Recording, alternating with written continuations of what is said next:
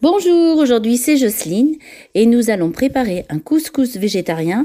Alors c'est pour 4 personnes. Pour cela, il vous faut 200 g de couscous moyen, 2 courgettes, 4 tomates, 4 carottes, un navet, une boîte de pois chiches, 2 pommes de terre, un poivron, un oignon, du beurre, de l'huile d'olive, du sel et du poivre. Il vous faut aussi une petite boîte de concentré de tomate et un morceau de courge si vous voulez.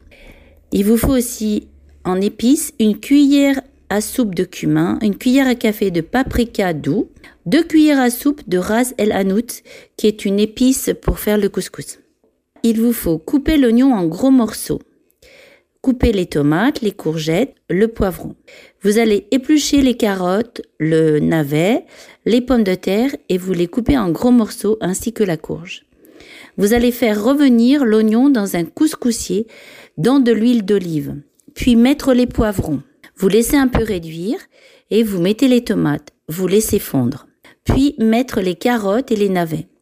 Verser de l'eau à niveau, puis mettre les épices.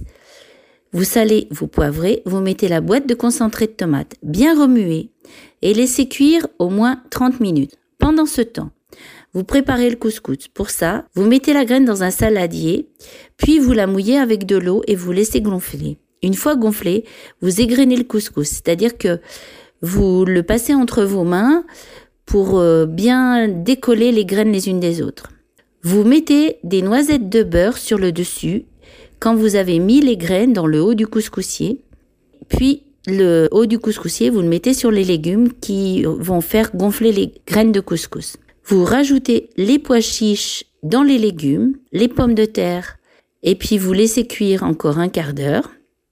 Après, vous rajoutez la courge et les courgettes et vous laissez mijoter encore euh, une bonne vingtaine de minutes en remuant de temps en temps.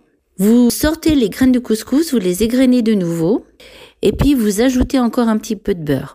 Et après, vous n'avez plus qu'à servir les légumes avec le couscous et le jus de cuisson et je vous souhaite un bon appétit.